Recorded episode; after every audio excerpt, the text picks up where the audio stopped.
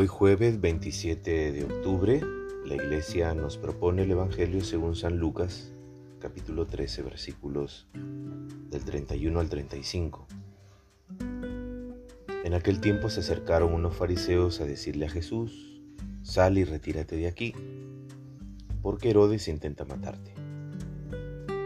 Jesús les contestó, vayan a decirle ese zorro, mira, hoy mañana expulso demonios y realizo sanaciones.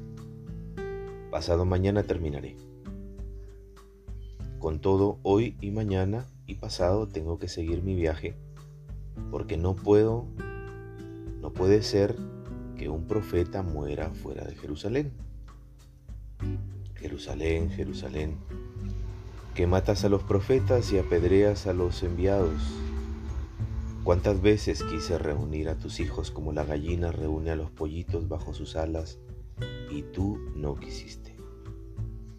Por eso, la casa de ustedes quedará desierta. Les digo que no me verán hasta el momento en que digan, bendito el que viene en nombre del Señor. Palabra de salvación. En el Evangelio de hoy, el rey Herodes busca hacer desaparecer a Jesús como lo hizo con el Bautista. Jesús, con espíritu profético, no se deja amedrentar ni teme a los poderosos. ¿Por qué? Porque Él se sabe en manos de su Padre Dios. En Él está puesta su esperanza y su confianza y su defensa.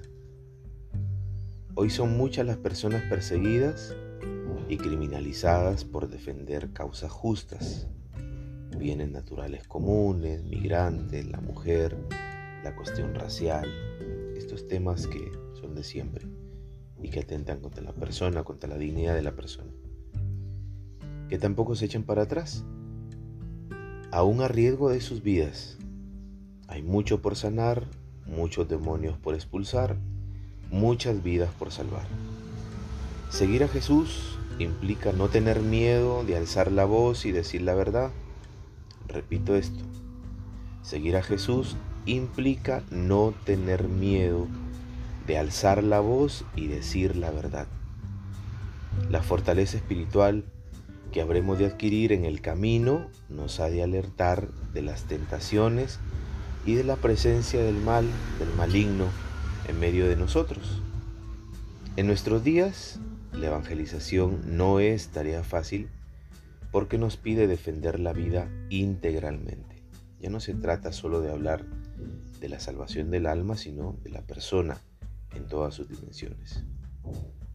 Por ello, hemos de prestar atención a esa presencia amorosa de Jesús que nos anima y nos acompaña en todo momento, a nosotros y en la misión evangelizadora que realizamos como iglesia. Que los mártires de hoy, Vicente, Sabina y Cristeta, nos animen con el ejemplo de sus vidas entregadas. Y siguiendo la reflexión sobre la acción del Espíritu Santo en nuestras vidas, es muy sano descubrir que mi vida es un regalo, que no tengo que acompañarla, que comprarla ni fabricarla.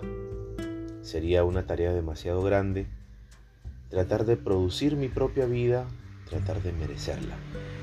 Además, es imposible porque la vida solo puede ser creada por el Señor Todopoderoso. Muchas personas se enferman y se llenan de nerviosismos y tensiones porque creen que deben hacer miles de cosas para sentir que están mereciendo la vida. Es un tremendo engaño. La vida es puro regalo, solo hay que recibirla. Por eso es bueno ayudarse con la imaginación para tratar de reconocer que en nuestro interior hay una fuente de la vida que no somos nosotros, es el Espíritu Santo Así poco a poco vamos tratando de sentir que somos generados, producidos por Él, como si fuera una turbina que produce corriente eléctrica sin parar. Imaginemos que somos como una flor y dentro de nosotros está esa raíz que nos hace florecer con su savia. Es el espíritu que da vida. Somos un don puro don, puro regalo. Vivámoslo con permanente gratitud. La bendición de Dios Todopoderoso, Padre, Hijo y Espíritu Santo descienda sobre ti y te acompañe siempre. Que tengas un buen día.